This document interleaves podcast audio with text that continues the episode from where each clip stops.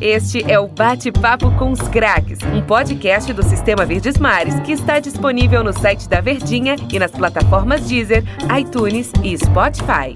Fala torcedor ligado aqui na Rádio Verdes Mares, começando aqui mais um bate-papo com os craques. E aí você sabe, né? É a nossa resenha costumeira, nossa resenha semanal, onde sempre trazemos algum personagem aqui pra gente conversar sobre carreira, início de carreira, trajetória de vida, trajetória de carreira também. Falamos sobre, sobre ideias relacionadas ao futebol.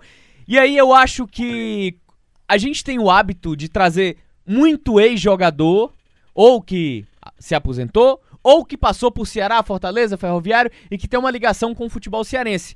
Mas eu confesso que eu gosto muito Denis Medeiros aqui, meu parceiro de entrevista, quando a gente tem a oportunidade de entrevistar treinadores, principalmente no atual cenário do futebol brasileiro, que a gente tem uma sensação de que a mentalidade está querendo mudar, que a mentalidade está melhorando um pouquinho, a passos lentos, é verdade, mas aparentemente parece que está querendo mudar, né, Denis? É, Tom Alexandrino, prazer estar aqui outra vez no Bate-Papo com os Cracks. A gente tem aqui em várias plataformas, né, podcasts, é, na rádio também.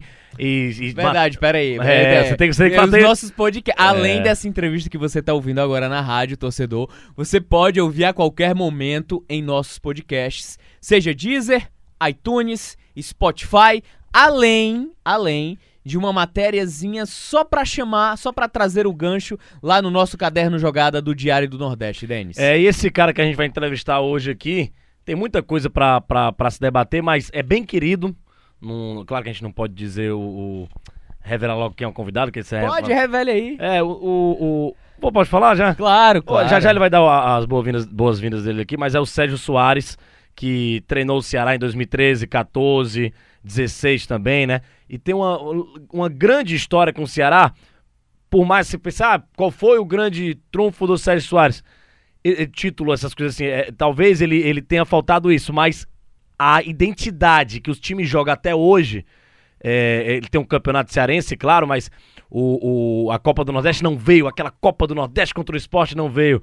E o Sérgio Soares, ele tem uma grande ligação nos bastidores com o Ceará, a torcida gosta muito dele e a mentalidade do time também. A mentalidade de se jogar futebol pra frente. Até hoje, é, desde quando ele passou por aqui, não sei se ele vai concordar com a gente, falam muito bem dele, é muito querido. Não duvido nada, daqui a pouco tempo o Sérgio Soares está recebendo uma proposta de, do Ceará, caso algum dia o Ceará precise, é, porque hoje tá, tá com o Guto Ferreira, né? Mas o Sérgio Soares ele tem, ele, ele deixou um legado. Isso é o mais importante da filosofia de trabalho, de jogar para frente. A gente entrevistou recentemente aqui o Richardson e o Richardson rasgou elogios pro Sérgio Soares. Falou até que foi um dos melhores técnicos que ele já teve, se não for o melhor. O Richardson que tem uma carreira ainda que ainda tá na, no auge, né? Tetra campeão com o Ceará é o Sérgio Soares, 2014. Muita, muita história e, e entende muito de bola. Pelo pouco que a gente conversa com a galera lá do Ceará, ele entende muito de bola, ele é muito querido por lá ainda. Eu não preciso falar nada, né? Torcedor é. que tá nos ouvindo, Denis, fez toda a menção honrosa.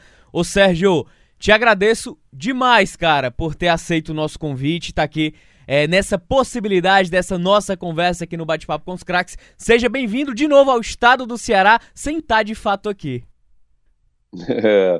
Tom, obrigado pelo convite, Denis, obrigado pelo convite. É uma satisfação imensa é, poder falar com, com o torcedor especial do Vozão e com o povo cearense. É sempre muito prazeroso, eu fico muito honrado. É, concordo com o Denis quando ele falou a respeito do legado técnico. Também concordo que faltou aquele título, né, ou uma Copa do Nordeste, o acesso para a Série A do Campeonato Brasileiro, é, que com, com certeza ia ter o carimbo, né? Eu digo sempre que essas duas conquistas seria, teria o carimbo daquilo tudo que foi trabalhado, que foi um legado técnico que nós deixamos aí uma nova proposta para o Ceará jogar, né, do jeito que o torcedor gosta e do jeito que o torcedor merece. Foi tudo isso feito ali a partir de 2013, é, dentro da minha ideia de jogo e coincidiu com esse time que tem uma camisa pesada, uma torcida imensa, que na minha opinião, time com a torcida do tamanho que é do Ceará, a proposta tem que ser essa para que o torcedor tenha prazer em, em assistir o seu time jogar futebol. Ô Sérgio, eu sei que na carreira de treinador, cara, e, e é muito delicado a gente falar sobre senso de justiça. Eu acho que é a carreira no futebol mais injustiçada, sobretudo no futebol brasileiro. Não vou nem falar de Europa, porque a Europa vive uma outra mentalidade há anos-luz. Mas aqui no futebol brasileiro, especificamente, é, existe um retrocesso muito forte que a gente consegue perceber alguns sinais de mudança, mas em meio a todo aquele dilema cultural, ele vem a um pouco a passos largos, né? Vem em marcha ré praticamente, em primeira primeira passagem muito pequena. Mas eu queria te perguntar, o Sérgio, é, sobre esse legado, claro que você tem noção dos seus feitos profissionais, é, a sensação que é, um ano após ter conquistado muito no Ceará em 2014, quase um acesso, ficou muito próximo disso chegou até a liderança, inclusive, da Série B do Campeonato Brasileiro. E aí volta no ano seguinte para enfrentar o Ceará justamente em uma final de Copa do Nordeste e você ver cartazes, ver um Arena Castelão lotado de um torcedor que te abraçou, de um torcedor que tem você como ídolo, como marca, como registro. Eu queria saber se te surpreendeu toda aquela ação do torcedor do Ceará naquela final da Copa do Nordeste de 2015, toda aquela euforia e carinho por você é, a verdade confirmou, né, tudo aquilo que o torcedor que a gente sentia, né, quando eu, eu estava na, passeando em, Fortaleza ou saindo da minha casa indo até a academia, a chegada no Castelão, né, só confirmou tudo aquilo, todo aquele carinho que o torcedor tinha para comigo enquanto eu estava trabalhando no, no, no Ceará.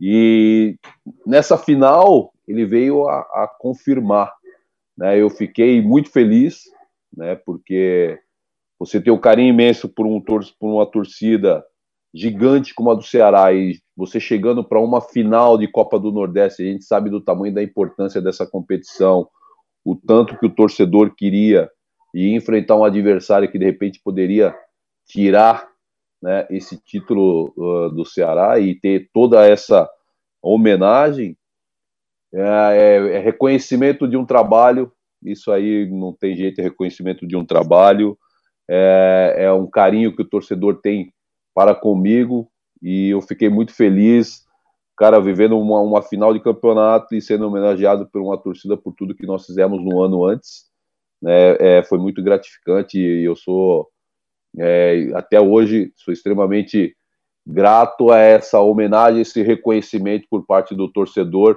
num momento tão importante, né, tanto para a torcida do Ceará quanto para o Sérgio enquanto profissional, porque era uma final importante, uma final de Copa do Nordeste, ser homenageado daquela forma que foi no Castelão lotado. Ô Sérgio, em relação a, a, a legado, né, que a gente falou aqui, Hoje o Ceará joga de uma maneira reativa. O Guto Ferreira sempre teve uma característica ofensiva, né? Mas no Ceará, até pelas características do time, não sei se você está acompanhando, o Ceará está encontrando muitas dificuldades e tá jogando de uma maneira reativa, né? Esperando o adversário, saindo pro ataque e tá dando certo. Assim ganhou a Copa do Nordeste, assim tá ganhando jogos. Assim ontem ganhou do Santos também na. na ontem, não, na semana, né? Ganhou na, na Copa do Brasil.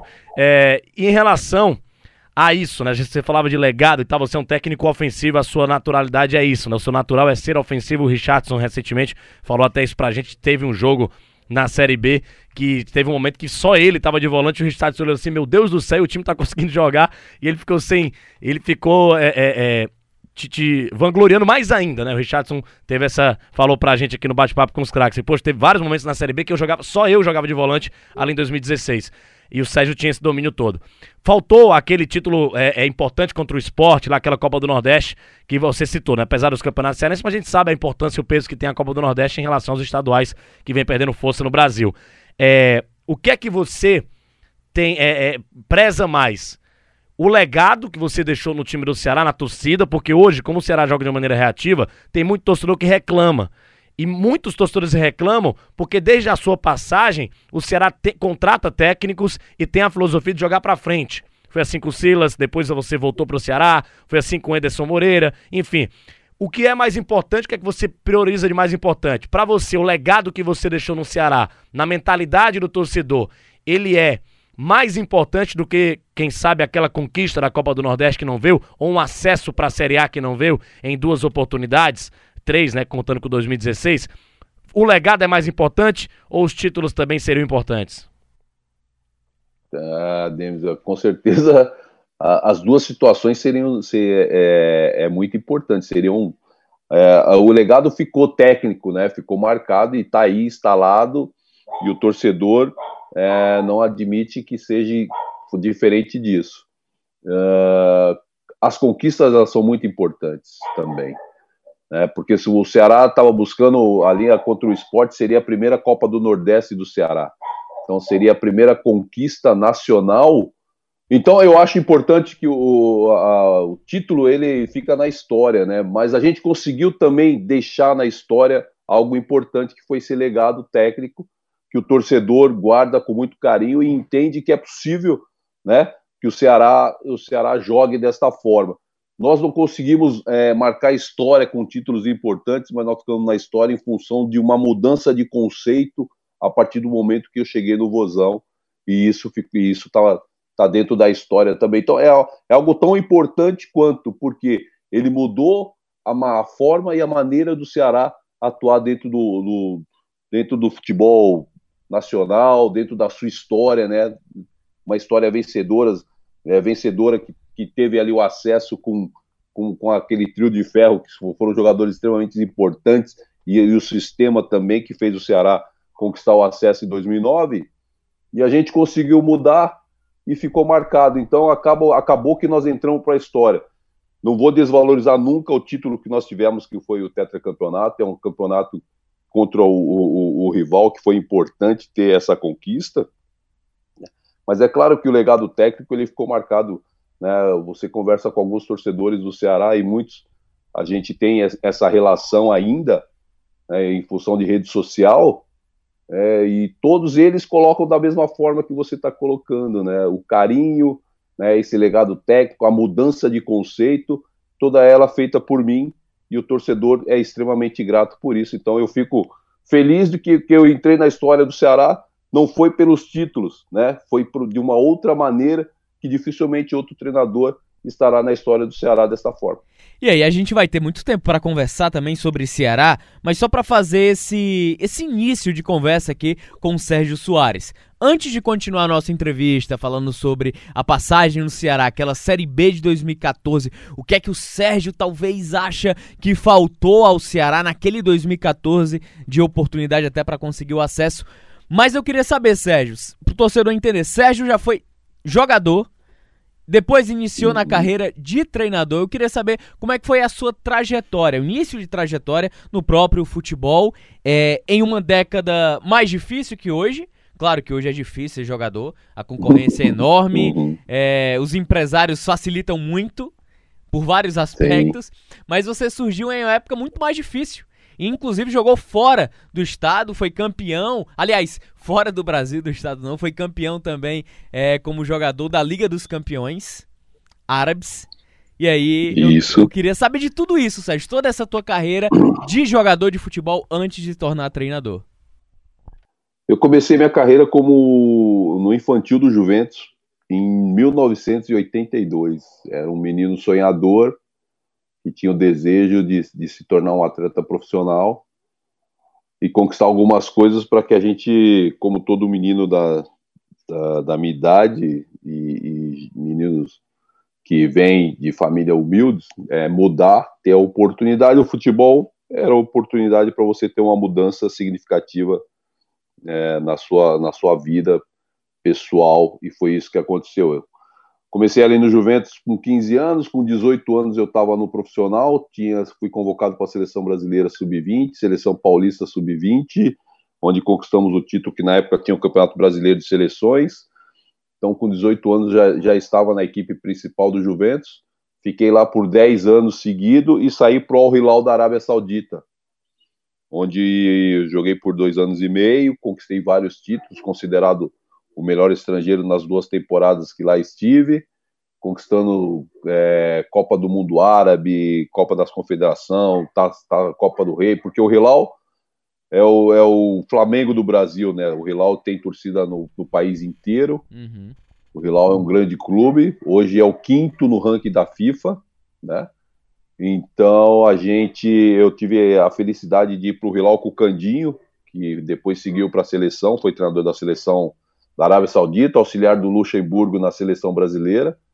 Trabalhei com alguns treinadores importantes lá, o caso do Candinho, Oscar Bernardes, Sebastião Lazzaroni, Antônio Lopes, foram os treinadores que lá eu trabalhei. Voltei para o Brasil, fui jogar no Guarani de Campinas em 95.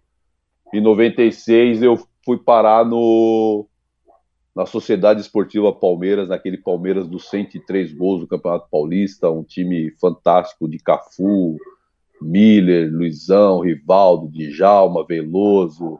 vocês terem uma ideia, o Marcos e o Rock Júnior eram reservas, né, faziam parte do elenco, mas eram os titulares eram Veloso e a dupla de zaga Clebão e Sandro.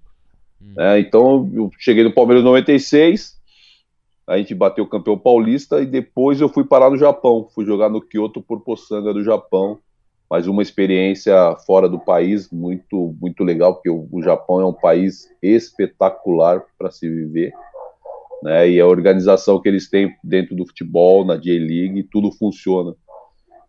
Eu retornei ao Brasil, fui parar no, no Goiás, passei rapidamente no Goiás, voltei para o Juventus e joguei net Jundiaí, joguei no Gama, joguei no Náutico e fui no Santo André. E onde eu encerrei a minha carreira, no Santo André em 2004, que a gente começou a, a essa carreira de comissão técnica, num momento muito importante que nós conquistamos ali a Copa do Brasil. Então toda a minha trajetória como atleta foi, foi, foi terminar ali no Santo André, o clube que eu tenho o maior carinho e que me deu a oportunidade para eu começar enquanto comissão.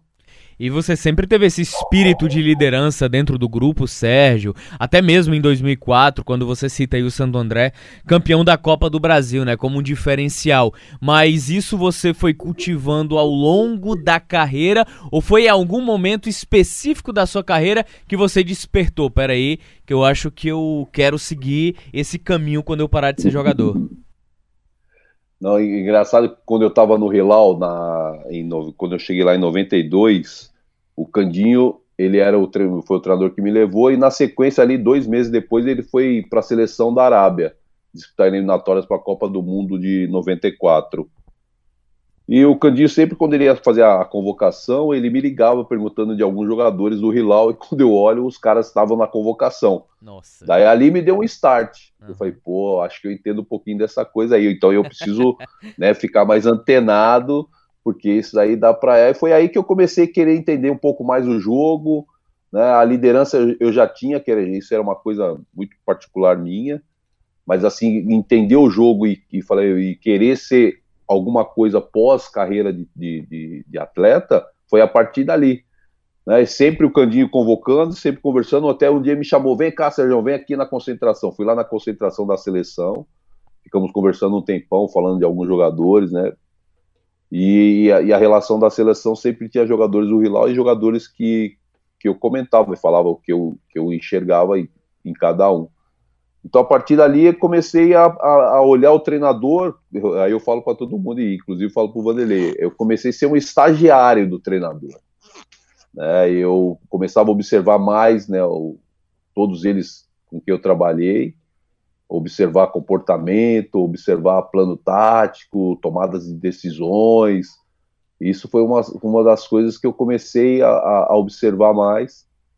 Eu tive alguns profissionais é, muito capacitados com que eu trabalhei, e em especial o número um que eu falo sempre, que é o Vanderlei. Eu tenho, tenho referências né, como treinadores, que é o Vanderlei e o Candinho, são as duas, as duas grandes referências que eu tenho. Evidente que teve outros profissionais que eu também peguei algumas coisas, faço questão de falar do Luiz Carlos Ferreira, que faleceu esse ano, né, infelizmente.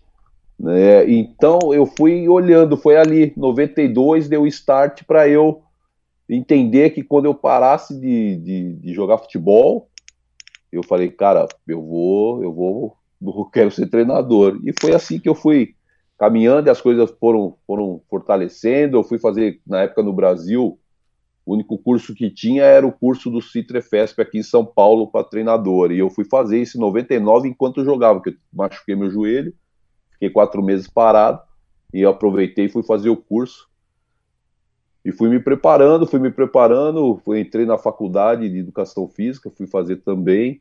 E foi assim que eu fui me capacitando, né? Que é o que todo mundo cobra muito dos treinadores brasileiros hoje. A gente pode depois até entrar nesse assunto mais, mais, mais à frente, né? Do, do momento atual. É, foi assim que eu fui me capacitando, fui buscando a capacitação para me tornar um profissional pós-carreira de atleta. E, e, Sérgio, eu queria até te perguntar em relação a essa situação é, do, do, processo, né? É, quando você vai para o futebol, seja em qualquer ala que você esteja, é, um executivo, principalmente um jogador, o treinador ainda mais, você acaba abdicando de muitas coisas. E aí, você tinha na nossa, no nosso início de conversa, você tinha contado sobre ser um garoto sonhador, né? De querer buscar essa carreira de jogador. Em algum momento, por algum motivo, você já pensou em talvez parar e seguir uma outro, um outro rumo na sua vida, porque o futebol tem dessas, né? É, tem muito mais dificuldades do que facilidades, principalmente quando você é um sonhador e não tem nada além do seu mérito que lhe empurre para cima. É verdade, Tony, você tem razão, cara. É, mas assim, eu, eu jogando futebol, eu abri mão de muita coisa, né? de muita coisa mesmo, e, e de pessoas também. Né? Mas eu, eu sempre fui um cara muito focado. Eu sabia que eu, que eu tinha que vencer dentro do futebol. É claro que alguns momentos que você passa na tua carreira, e isso eu te digo ali no começo, né, eu jogava no Juventus, por exemplo, o Juventus às vezes disputava campeonato é, brasileiro Série B, às vezes não disputava, e aquilo mexia comigo, né? Eu falei, pô, acho que eu estou no lugar errado, né? Eu acho que eu tenho que buscar uma outra coisa, porque aqui não, não, a coisa não anda, e eu muito né, agitado, querendo. E aí passava alguma coisa nesse sentido. Uhum. Mas assim, eu te digo que 99% do, do, do, do meu pensamento foi de vencer no futebol. Em nenhum momento abri mão assim do futebol para ingressar em outra área, pelo menos nesse, nesse período. E quando eu comecei a jogar futebol, eu pensava em fazer administração de empresa, né? Uh, eu fazia administração e, né, e, algo nesse sentido, fazer uma faculdade nesse sentido, assim, de, de administração para poder crescer dentro de uma empresa, até porque na época eu, eu era boy, não sei se vocês conhecem aqui o Clube Atlético Monte Líbano, que na época tinha um basquete que era muito forte, e eu trabalhava internamente nesse clube, e a minha chefe é, gostava muito de mim, falou, Sérgio, eu nem chamava de Sérgio, Serginho, Serginho, trabalha que você vai vir para dentro do, do do, da administração e pensa em fazer uma. E aí isso foi. Depois surgiu o futebol, eu larguei tudo. E aí fui para o futebol. Né? Mas dentro do futebol eu nunca imaginei mudar, mudar para outro caminho, né? É, quando eu disse para você que eu perdi algumas coisas, eu tive que abrir mão de algumas coisas dentro do futebol. Quando eu fui para o Hilal na Arábia, eu digo sempre essa história para todo mundo que foi a, o que eu mais perdi, assim, foi quando eu saí daqui, meu pai estava hospitalizado, uhum. e meu pai veio a falecer com quatro meses que eu estava na Arábia. Nossa. É, e meu pai era o meu ídolo, pô, o cara é meu herói, minha referência, eu joguei futebol por causa do meu pai, meu pai que bateu para eu jogar, me estimulava, meu... Então, meu pai era meu ídolo, eu abri mão. Só que quando eu saí daqui, eu sabia que eu precisava ir para exatamente mudar né, o rumo da, da, minha família, né? Dar uma condição melhor. Eu já tinha dois filhos, né? Mas eu sabia que eu tinha que cuidar da minha mãe, que tinha que cuidar do meu pai, ajudar meus irmãos. Eu acho que era importante, e é isso que eu tinha na minha cabeça. E a ida para a Arábia, ou eu ficava aqui perto do meu ídolo, do, né? Ou eu ia para a Arábia para de repente a gente mudar e correr o risco, né? Como eu corri e infelizmente né, meu pai, no, quando eu voltei, que eu tinha que ia voltar rapidinho, porque tinha o Ramadã, não sei se vocês sabem, lá na Arábia tem Ramadã, que para o campeonato por 10 dias, é, uma, é da religião do muçulmano. Jejum, eu ia voltar né? ao Brasil, né? É. Eu ia voltar ao Brasil e todo jeito ia ver meu pai. Só que eu, eu ia chegar dia 12, mas num jogo lá tomei uma cabeçada, tive que ficar mais três dias de observação. Cheguei dia 16, meu pai faleceu dia 12 de março. Então, cara, eu, eu perdi, eu abri mão do, do cara que, para mim, eu, a gente fala em negócio de alma gêmea, né? A minha alma gêmea era o meu pai. Né, e eu tive que abrir mão disso aí. para poder mudar tudo, então você perde, mas só que assim, é, porra, eu sou um cara extremamente determinado.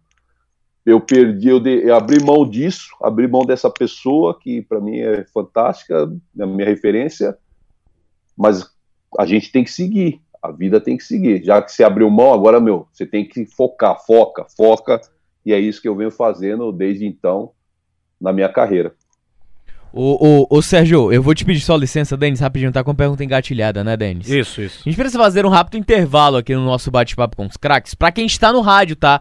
Mas pra quem tá nos nossos podcasts, segue o fluxo aí da nossa entrevista, essa boa conversa com o Sérgio Soares aqui. Este é o Bate-Papo com os Craques, um podcast do Sistema Verdes Mares que está disponível no site da Verdinha e nas plataformas Deezer, iTunes e Spotify. Ô, Denis, você tinha uma perguntinha engatilhada, né, pro Sérgio, cara? Isso, uma pergunta em relação à característica de jogo. O Sérgio foi jogador, o Sérgio é técnico de futebol. E saber dele por que que... É, por que que ele sempre pensa em jogar para frente essa filosofia ofensiva. Quem foi o grande mentor da carreira dele? Se isso foi dele mesmo, dessa característica de jogar é, de forma ofensiva, agredindo o adversário, tendo a posse de bola. E o que é que o Sérgio Soares pensa realmente de futebol, né? O futebol realmente tem que jogar para frente, Sérgio Soares?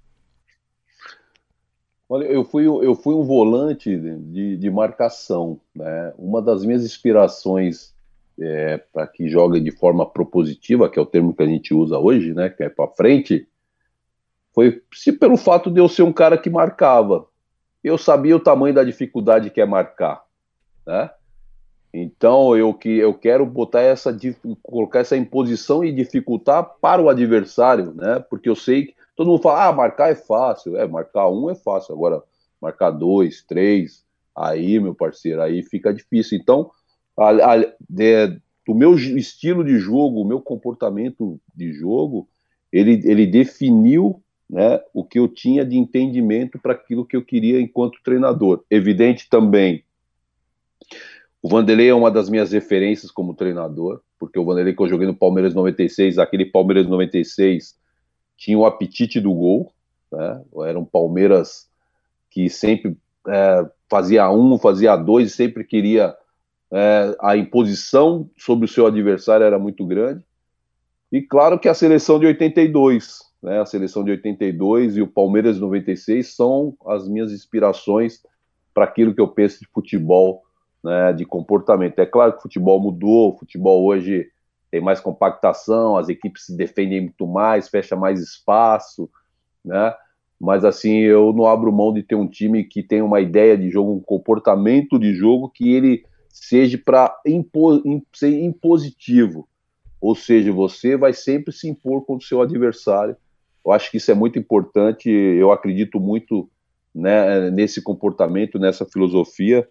Por isso que as minhas equipes têm um comportamento sempre muito parecido, que é sempre de buscar atacar o adversário. É claro que você precisa buscar um equilíbrio, né? Você não pode a gente fala atacar e às vezes todo mundo acha, pô, só ataca, só ataca não. Às vezes você, né, você defende, às vezes você defende com com bloco alto, com bloco médio, você defende um pouco, você baixa mais asinhas, aí é estratégia para você sair em velocidade. Mas assim, eu posso dar um exemplo claro é o que chegou muito próximo daquilo que eu, que eu acredito, foi os dois jogos que nós fizemos contra o Internacional na Copa do Brasil, principalmente do Castelão, né, ficou muito próximo daquilo que eu, que eu acredito de futebol.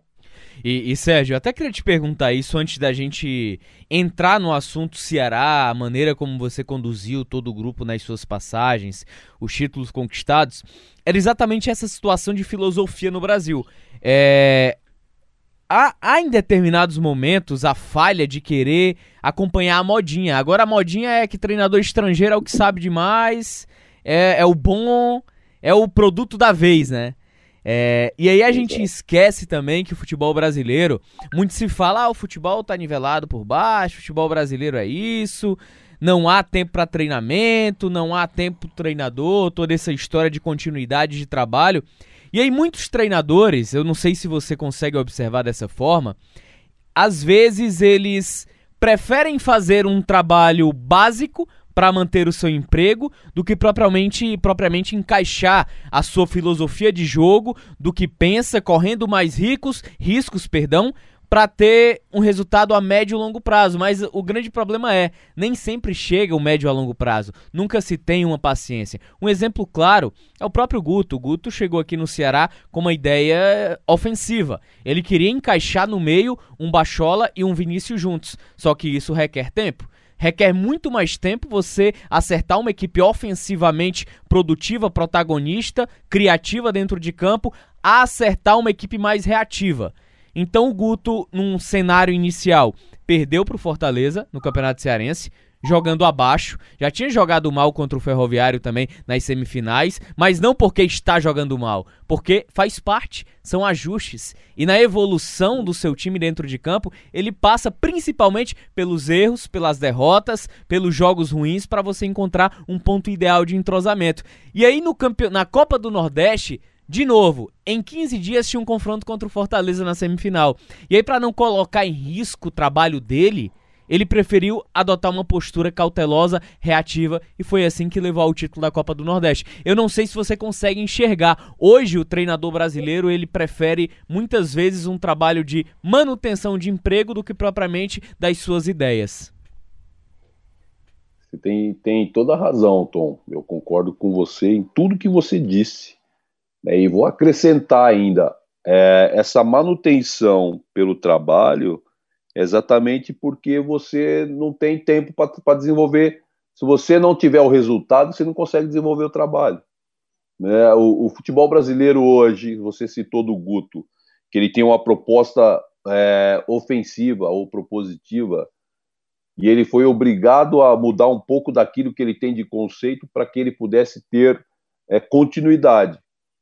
Se ele não o fizesse, de repente ele tivesse perdido do Fortaleza lá na Copa do Nordeste, talvez hoje ele nem estaria à frente do Ceará.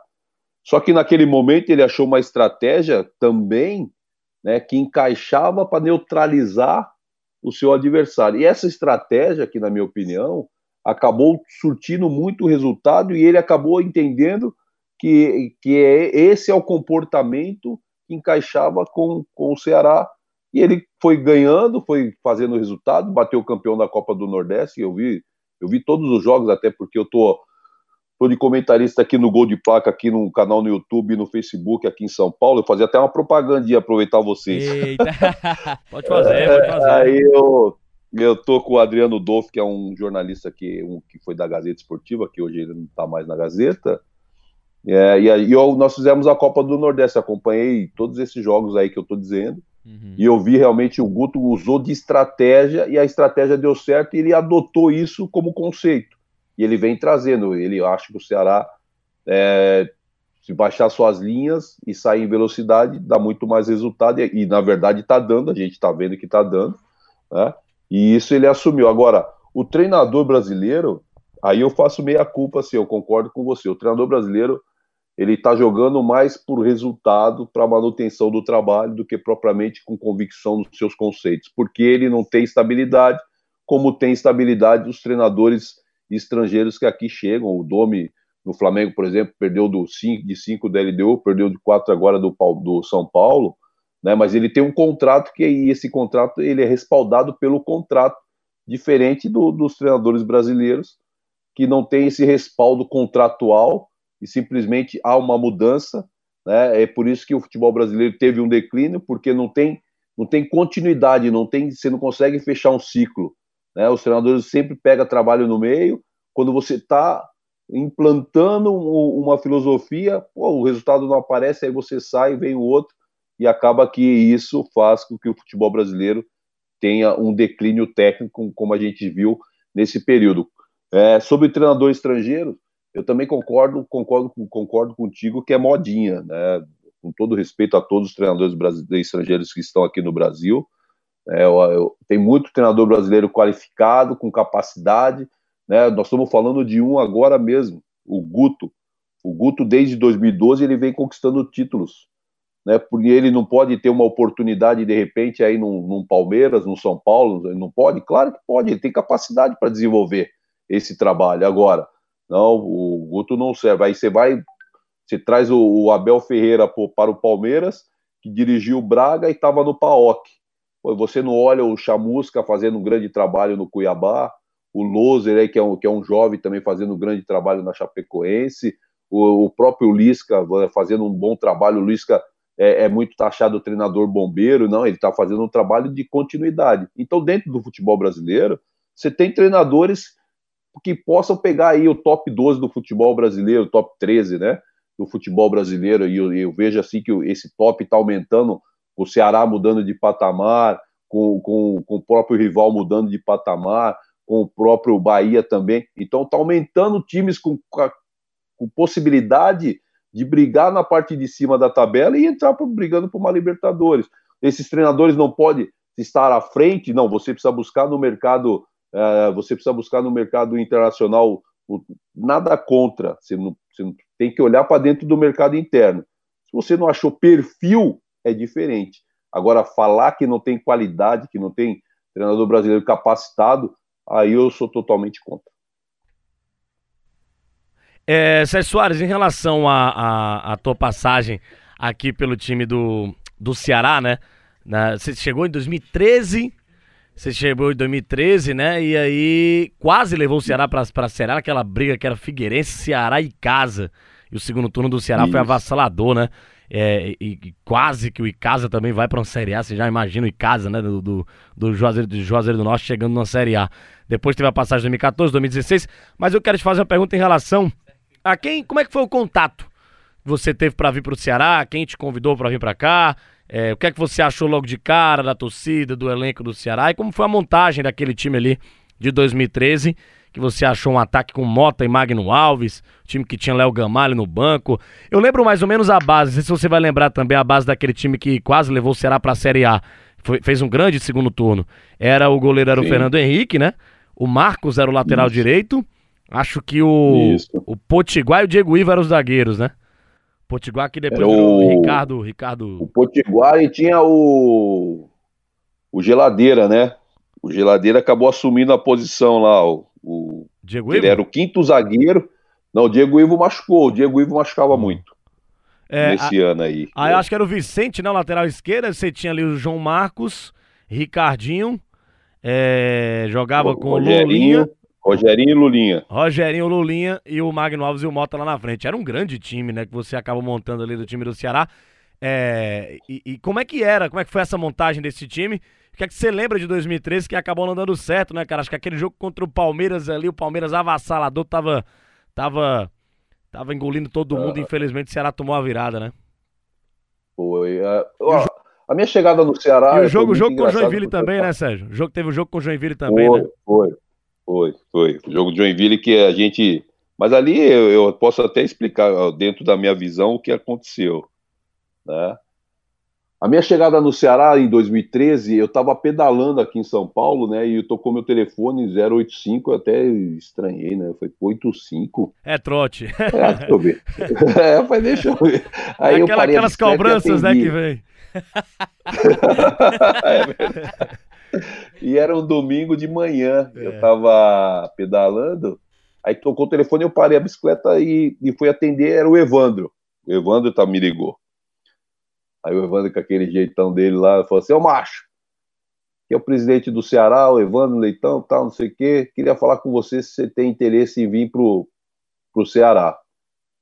Fala, presidente, eu tô, eu tô no meio da rua, tô pedalando, me dá 15 minutos, eu tô chegando em casa, aí a gente pode conversar, pode ser? Né, aquele jeitão dele lá, ele falou, não, tudo bem, daqui 15 minutos eu te chamo. Aí tá, cheguei em casa, aí o telefone tocou, aí o Evandro chegou e falou, Sérgio, é, eu, eu gosto muito do seu trabalho e queria ver contigo se você tem interesse em dirigir o Ceará. E, e, e uma semana antes eu estava vendo Ceará e Chapecoense, estava com meu filho num shopping, a gente foi comer alguma coisa e no telão tava passando Ceará e Chapecoense. E eu vendo o jogo, eu vi o Ricardo jogando, né? Que já conheci o Ricardo do 15 Piracicaba e, e da Ponte Preta. Só que o Ricardinho não entrava na área uma vez, né? Falei, puto, o Ricardo é bom jogador, mas não entra na área uma vez, falando, comentando com meu filho. E uma semana depois, eu tava conversando com o Evandro para acertar com o Ceará.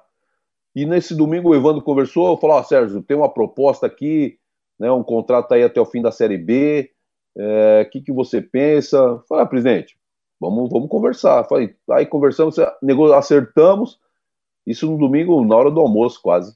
Falei, então você vem hoje à noite? Falei, não, presidente, hoje à noite não dá não, tem que arrumar a mala, tem que fazer as coisas, amanhã de manhã eu tô aí. Aí ele mandou o bilhete, eu falei com o Mazinho e tal. Na segunda-feira de manhã embarcou eu e o Denis, chegamos ali na hora do almoço, o Evandro, o Robson e mais duas, o, mais duas pessoas do conselho foram me buscar no aeroporto. E nós fomos direto, conversamos ali fomos direto para o Castelão. E quando chegamos lá para fazer o treino no Castelão, eu tinha eu conheci o Heverson, que era o preparador físico, né, um cara que já tinha trabalhado comigo no, no Barueri em 2006, em 2006. E eu conheci o Anderson Marques, que era o zagueiro, que foi meu jogador também no Barueri. E quando eu cheguei, eu já tinha na minha cabeça, quando eu acertei no, no domingo de manhã, eu já tinha na minha cabeça que eu ia mudar o posicionamento do Ricardinho. Porque eu vi o Ricardo com muita qualidade, mas não era um jogador que não entrava na área. O meia precisa entrar na área. E que eu fiz? No primeiro treino lá no Castelão, para preparação para o jogo do Guará na terça-feira, eu já mudei o Ricardo de posição. Eu chamei o Ricardo para conversar e até brinquei com ele, que os caras falam assim, Ricardinho, todo mundo fala que você joga muito. Ele falou, professor, os caras estão exagerando. Eu falei, não, mas você joga, você joga mesmo. Só que é o seguinte, Ricardo, eu vou, eu quero que você faça uma função diferente. Daí expliquei para ele na prancheta tal.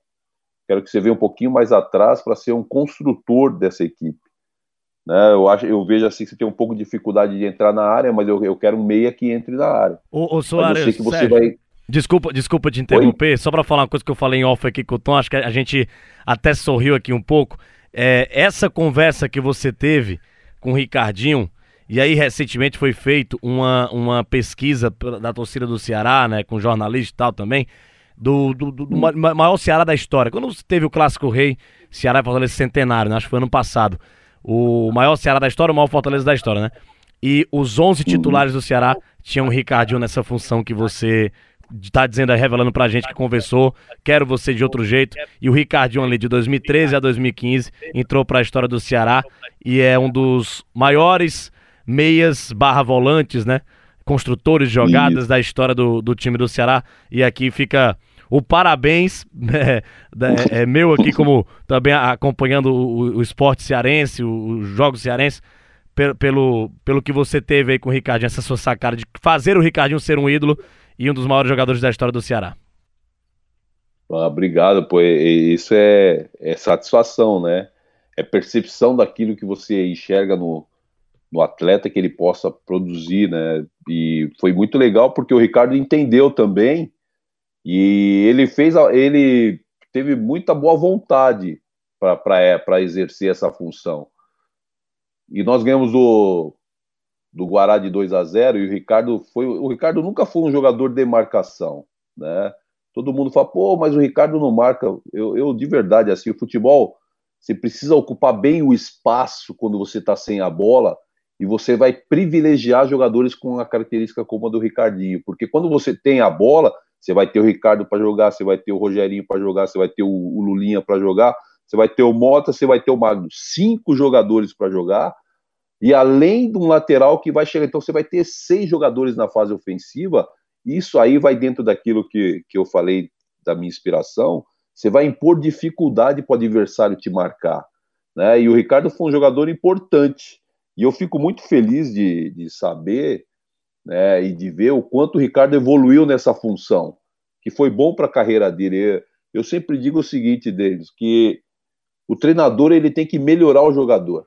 Ele tem a obrigação do treinador é melhorar o jogador e a gente conseguiu melhorar o Ricardo. Tanto é que o Ricardo é ídolo aí do Ceará, porque ele mudou de função. Talvez ele na função de meia, ele não teria a visibilidade que ele teve fazendo essa função com capacidade enorme, enorme dentro do que ele desenvolve no campo de jogo. Então foi assim que nós construímos 2013 é, ali a gente não contratou muito, não contratou jogadores naquela época, né? Porque eu, cheguei no meio do caminho, eu cheguei faltando três rodadas, três rodadas para terminar o primeiro turno. Foi Guará, Palmeiras e Joinville, foi isso mesmo. Três rodadas para terminar o primeiro turno. Isso. E a gente não contratou muita gente. Né? Não contratou, acho que quase ninguém, não me recordo de ter chegado alguém agora. Você me desculpa, mas eu não lembro, mas acho que não chegou muita gente. Eu sei que quando eu cheguei, o Mota estava machucado, né? E o Mota estava se recuperando, e a gente botou o Gamalho. Depois o Mota se recuperou, e aí eu vejo assim que teve alguns detalhes importantes nesse time de 13, que foi o Mota era o cara que vinha com força a recompor no meio-campo e a gente deixava o Magno livre pela capacidade de finalização do Magno Alves, que era um absurdo. Então o Mota fazia o, o trabalho sujo, vinha aqui, corria, que ele tinha força para isso, e chegava e encostava no, no, no, no Magno Alves. Né? Então a gente conseguiu alguns ajustes com alguns jogadores importantes e tornamos um Ceará muito forte, muito forte na, na, na, na ideia de ser propositivo, intensidade, que é uma coisa que eu não abro mão. Eu acho que futebol o time tem que ser intenso, né? O tempo inteiro intenso, roubar a bola, sair com velocidade, sem a bola, quando dá para fazer pressão pós-perda, você faz, se não dá, você baixa suas linhas e faz a compactação para aquela ocupação de espaço que eu falo, que eu falei que o Ricardo fazia, que o time fazia bem e isso ajudava o Ricardinho, porque o Ricardinho nunca foi um jogador de roubar a bola, mas ele se posicionava bem e a gente tinha gente para roubar a bola e em algum momento ele conseguia fazer esse papel. Então o time de 13 foi desta forma aí que foi crescendo. Aí eu concordo com você que a nossa. Uh, nós pegamos o Palmeiras. Se o jogo do Palmeiras fosse aqui em São Paulo, não fosse lá no Mato Grosso, talvez eu acho que a gente teria mais, mais chance de fazer um bom jogo. Eu falo, mas por que, Sérgio? Porque eu, eu te digo que o jogo lá no Mato Grosso, para nós, não foi tão bom assim, apesar de, no, na minha opinião, a gente falhou no, nos gols do Palmeiras, né? porque em São Paulo é uma outra atmosfera. A torcida já estava comemorando, né? o Palmeiras talvez não ia entrar com, com, como não entrou, mas não ia ter essa força para poder é, empurrar o Ceará para trás. O, a, a, atmosfera ia ser outra e assim a gente conhece muito aqui São Paulo. Eu acho que seria melhor para nós, na minha opinião. Só que nós fomos para o jogo, saímos 1 a 0 e tomamos três gols assim de bola parada do Palmeiras que normalmente a gente estava muito bem, estava muito bem consistente nessa, nessa, nesse comportamento de bola parada. E acabou que a gente tomou os gols e perdemos o jogo de 4 a 1 e tivemos que. Porque se a gente traz a decisão para o Castelão, para a última rodada, dependendo da gente, eu tenho certeza que a gente conquistaria o acesso. Como a gente foi para a última rodada, dependendo de Bragantino e Figueirense. Ah, fala sério, mas se vocês ganham e o Bragantino empatou, mas eu, se a gente empata o Bragantino, o Figueirense ganha. Eu não tenho dúvida nenhuma. E a semana inteira para esse jogo teve muita conversa que o Bragantino ia tirar jogador, que o Bragantino não sei o quê. E Mala tinha jogadores que, que, estavam, é, que estavam no nosso elenco, que já tinham jogado no Bragantino. E, e, e, e, isso mexeu muito. A gente, a gente meio que perdeu um pouco o foco. A gente não conseguiu focar a semana inteira. Falar, ó, vamos fazer a nossa parte que, o que acontecer lá, porque todo mundo achava que o que ia acontecer lá ia favorecer o Figueirense. Então a gente perdeu um pouquinho o foco durante a semana e o jogo do, do Joinville a gente entrou muito apático, né? Mas muito apático mesmo. E acabou que o Bragantino empatou com o Figueirense lá, que eu acredito que se dá lá no.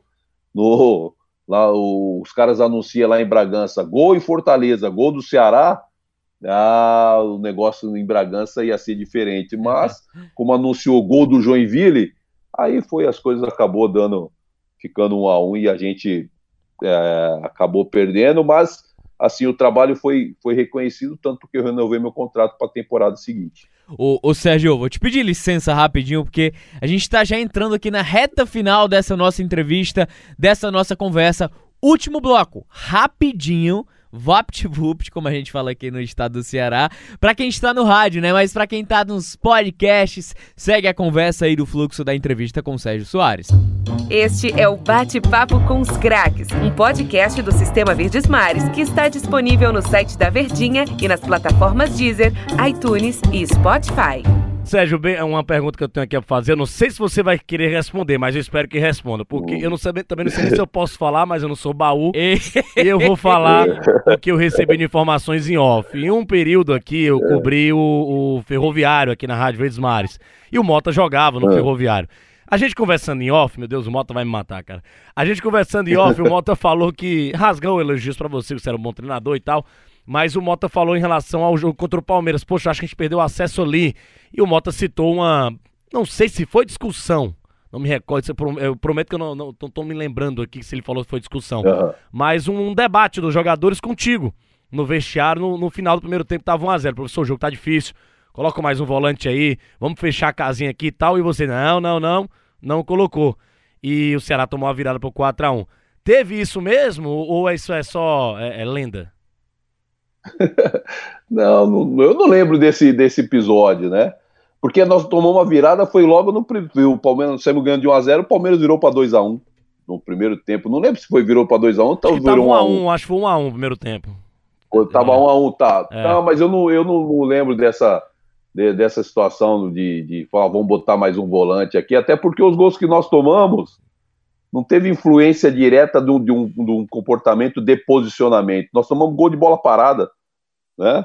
Então não, não, teve, não teve um debate em cima disso. E se eu entendesse que tinha que colocar um volante, colocaria sem problema nenhum, né? Mas não, não teve esse debate no, no, no intervalo. De repente, entre eles, comigo, não teve nem ninguém falou absolutamente nada. Porque se tivesse falado, não tem, não tem problema nenhum em falar hoje, né? De falar do. Eu, muita gente fala que houve uma discussão no vestiário. Não teve discussão nenhuma. Né? Talvez isso que o Mota tenha dito. Pode ter sido entre na- eles, que- né? É, pode ter sido entre eles, né? Mas comigo ninguém falou absolutamente nada. E se tivesse falado, eu entendesse que, que tinha que pôr, se não me engano, estava jogando o Diogo Orlando e o João Marcos, eu acho que estavam jogando, né? Se não me engano. E talvez a gente poderia botar o Chaves, que o Chaves eu acho que estava no banco, se não me engano. Né? mas não teve, é, não teve uma conversa, talvez entre eles sim, que ele estava tendo dificuldade de marcar o Palmeiras. Pode ser.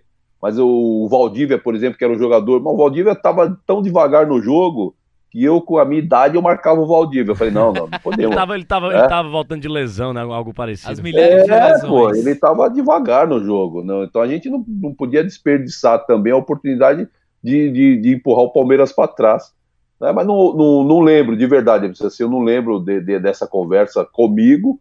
Pode ser que tenha, tenha sido entre eles, né? Porque eu sempre falo o seguinte: que o jogador ele precisa confiar um pouquinho mais nele, entendeu? Né? Você, pô, do- ah, precisa botar um volante. Não, pô, quem que tá aqui? Ah, o Ricardo tava jogando, é. Tava jogando o Ricardo, a gente tava quase com, com três, né? Tava o Ricardo, o Diogo Orlando e o, e o João Marcos. Só que o Ricardo a gente sabe que não é um, um volante para marcação, mas é um cara que fecha espaço. Se nós ocuparmos bem o espaço, nós tínhamos o, o João Marcos e o Diogo Orlando. Eu não lembro de verdade se eram os dois que estavam jogando ou se era a nossa formação tradicional.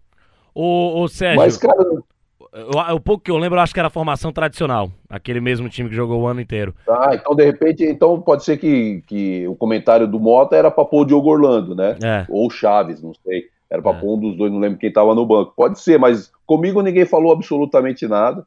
Né? Mas o, o Palmeiras não estava incomodando a ponto da gente botar um, um homem de contenção ali, entendeu? Ô Sérgio, agora é, pulando assim, é, infe- infelizmente, cara, tem muito tempo pra falar contigo aqui, rende muito. Mas vamos pular aqui pra 2014. Que time que você montou? Que time que o Ceará tinha? Que, um, um time que facilmente jogava uma Série Que A. encaixe ofensivo. E, e aí, e aí entra muito, até fazendo aqui licença, é, a continuidade de trabalho. Olha como a continuidade de trabalho era importante. É. Tudo que o Sérgio conquistou em 2013 na formação de elenco, ele começou a colher em 2014. E eu, e eu digo mais assim, é, e eu não tenho medo de falar essas coisas, eu tenho uma personalidade um pouco forte assim, em relação a essas coisas. Esse Ceará de 2014, aquele do auge, né, de Copa do Brasil, que liderava com folgas a Série B, junto com o Fortaleza do Rogério Ceni, acho que do ano passado. A gente coloca o do ano passado. É, ou então desse ano mesmo, essa sequência aí, né? Foram os dois melhores times cearenses que eu vi dos últimos 15 anos, dos últimos 20 anos. Jogar bola, tô dizendo de jogar bola No mesmo. contexto geral ou É. ofensivamente falando? Ofensivo, contexto geral, ofensivamente, jogando, acho que os melhores, tanto esse Fortaleza do Rogério Ceni como o, Ce- o- o Ceará do Sérgio de 2014. Que futebol fantástico, que agradou o Brasil inteiro. O Ceará chegou muito longe na Copa do Brasil. O Ceará foi, é claro que não, não- nada justifica tomar quatro gols do Botafogo é, em casa. E o Botafogo Uhum. não era. A gente fala na gíria, né, Sérgio? Você, passa muito tempo aqui no Ceará, você sabe essa gíria que eu vou usar agora. O Botafogo não era essas coisas todas.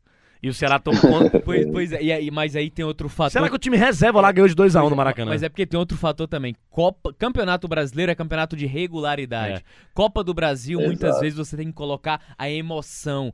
você até começa é... com a estratégia, mas você não tem muitas vezes o outro. Você só tem o hoje para decidir e precisa o, arriscar tudo. O que eu ia dizer é o seguinte: eu tava 3 a 3 o, Sérgio, o, o, Magno Alves teve a chance lá de fazer o gol ou de segurar a bola. Mas aí se ganha, meu amigo, ninguém ia falar disso, o si, né? Entrevistamos o Magno é, Alves aqui, ele é. falou: rapaz, eu. Com meu faro de gol, eu queria fazer o gol, afundar a rede ali do, é do Botafogo. E, e, e na é sequência teve a batida lá do tiro de meta. Meu Deus do céu, e o Botafogo fez acertou. O cara nunca mais vai acertar um chute daquele, não deu pro Jailson pegar. E, e o zagueiro ainda, hein? Era, era um zagueiro ainda. Era, era o rapaz. O André Bahia. André, André Bahia, que há e muito outra... tempo não fazia gols. É, e, e tá aí voltava de lesão. E outra coisa, cara, é, nada justifica também, por mais que tenha tomado quatro gols, o árbitro ter deixado mais de dois minutos depois do, do tempo que ele tinha dado. Já né? tinha passado. Já tinha passado muito tempo. Ele foi um dos grandes absurdos que eu vi na minha vida, assim, acompanhando futebol, foi aquele o árbitro é... deixar mais de dois minutos do que ele tinha dado de acréscimo. Ali foi pra, de Não, lascar é mesmo. Coisa... E prejudicou todo o é trabalho é na coisa... Série B também, né, Sérgio? Queria que você falasse Não, mas todo, ali, todo ali ano. Ali foi realmente o que atrapalhou a nossa sequência para a temporada, né? De verdade. É, comportamento, resultado a gente não controla, mas comportamento sim. A gente estava com o jogo praticamente na mão. Né? O, o, passou o tempo, então algum, algumas coisas que aconteceram no jogo, como você mesmo citou, né? Porra, ali o, o Magno saiu com a bola, poderia ter levado pro, pro pau da bandeira, o árbitro já tinha passado, acho que um minuto, dois minutos do, do acréscimo que ele tinha dado, né? O, o cara pega a bola, o, o nosso Gandula deixou a bola próxima ali, de, ali tinha que dar aquele migué. o Jefferson bate, o cara resvala de cabeça, sobra no pé do zagueiro, o zagueiro faz o arremate. Então são coisas realmente que a gente né, não tem explicação e, e, acabou influenciando no restante da nossa temporada. Né? Qual era o clima do, do vestiário, Sérgio, naquele dia ali, o clima pós-jogo? Ah, é clima de velório, né? Total, total. Porque a gente tinha certeza que a gente ia passar porque, por tudo que a gente vinha apresentando como jogo, como qualidade. A gente sabia que a gente avançando, depois acho que se não me engano o Botafogo pegou o Santos, a gente teria muitas condições de passar pelo Santos no, na, na, outra fase. Né? O time estava, os jogadores queriam aquele campeonato. A gente, se ia ser campeão ou não, eu já não sei, mas que a gente ia chegar longe naquele campeonato, a gente ia, porque a gente foi pro Rio com um time alternativo e botamos o Botafogo no bolso. Né? Jogando, perdemos o pênalti com o Souza, não sei se vocês lembram, o Souza perdeu um pênalti, ganhamos 2x1, um, o Souza perdeu o pênalti, que no final acabou fazendo falta, né? Porque se faz o 3 a 1 o Botafogo ia ter que buscar situação diferente. Mas o vestiário ele foi, ficou, foi, todo mundo ficou muito triste. No outro dia a gente já tinha que viajar para jogar com, com o Oeste, se não me engano, lá em Itápolis, né? E acabou que as coisas foi, foram, é, teve, nós tivemos uma baixa emocional muito grande, porque a gente tinha certeza, mas certeza que o que a gente vinha apresentando nos levaria muito longe na Copa do Brasil e, consequentemente, na Série B do Campeonato Brasileiro, com todas as dificuldades que nós tivemos porque a gente passou a não ter zagueiro, tivemos que contratar o Hélito Carvalho, que era um menino, né, o Ivo machucou, o Sandro machucou, tive que em algum momento improvisar o Amaral de zagueiro, mas aquele jogo, aquela Copa do Brasil lá, o, o Ceará jogava, eu, eu, concordo com você, o futebol de, de 14, o que o Ceará apresentava era, era uma coisa de encher os olhos, assim, o cara o cara, quando fala assim, pô, vou ver o Ceará, o Ceará vai jogar, pô, eu vou lá ver. Pô, o cara torce pro, pro outro time, torce aqui pro. Eu lembro que tinha muitos amigos meus aqui de São Paulo que torcem para. Eles queriam ver o Ceará jogar. Pô, pô, o Ceará tá jogando demais, então ele jogava demais mesmo. É um futebol é, uma capacidade com comportamentos dentro de uma equipe de futebol. O Ceará conseguia executar todos eles e isso era motivo de orgulho para nós precisava da, da, conquista, a gente sabe que precisava da conquista, né? A conquista, para hoje o torcedor tá falando, aquele time do Ceará era bom e era campeão. Porra, isso daí era, era espetacular, ia ser um time que ia ficar na história do clube, né? Ô Sérgio, mais espetacular do que esse Ceará de 2014 foi poder ter essa honra de resenhar com Tem você. Tem muita aqui, pergunta viu, aqui ainda pra ele. Nosso tempo já acabou. Ô Sérgio, já passou uma hora, Sérgio, que a gente tá conversando a arizinha aqui sobre futebol. Ô, rapidinho aí, papo bom, passa rápido. É. A, to, a, a, torcida do Ceará quer saber, Sérgio, você tem saudades do, do Ceará, Poragabuçu, relação com o Robson, com todo mundo lá é boa ainda? Ah, minha relação é excepcional. Eu falo com o Robson até hoje. O, o Ceará foi jogar com o Palmeiras aqui, eu fui no hotel, conversei com o Robson, conversei com alguns meninos que, que trabalham, Wesley, Ricardo, Felipe Bachola, né, os meninos que o pessoal do staff. A minha relação com o Ceará é muito boa. Tenho, tenho, tenho, falo com a Inês Cabral até hoje, ela me manda mensagem, né? Fala, Serginho, como é que você tá, meu amigo? Não sei o quê, torço muito para você. Né, então é uma relação muito boa, eu tenho saudade sim, porque eu fui muito bem tratado lá do Sul, fui muito bem tratado pelos torcedores do Ceará, né? Eu tenho um carinho enorme né, por todos, por todos realmente, né? Desde a da gestão do Evandro, depois o Robson como presidente, todos eles lá, o, o porteiro, o, o, o, tiozinho que carregava as roupas lá, que o seu Júlio, que, que era o roupeiro, que agora tá o André, né? Pô, assim, ó, uhum tem um maior carinho, a gente conversa de vez em quando com algumas pessoas do departamento médico. O Ceará foi algo muito positivo na minha carreira e as pessoas que estavam no Ceará enquanto por lá passei, né, eu tenho um, um enorme carinho, enorme gratidão, sou, sou, sou muito grato em ter essas pessoas no meu, no meu convívio de amizade, no meu ciclo de amizade, não tenho a menor dúvida disso. Ô Sérgio, te agradeço demais. Valeu, Denis. Valeu, valeu, Tom. Valeu, Sérgio. Obrigado. Rapaz, Sérgio, torcedor. Pra você quiser acompanhar a entrevista a qualquer momento, tá lá. Rádio Verdinha, nossos podcasts, Deezer, iTunes, Spotify. E esse foi nosso bate-papo com os craques. Grande abraço. Até a nossa próxima resenha aqui. Este é o Bate-Papo com os Craques, um podcast do Sistema Verdes Mares que está disponível no site da Verdinha e nas plataformas Deezer, iTunes e Spotify.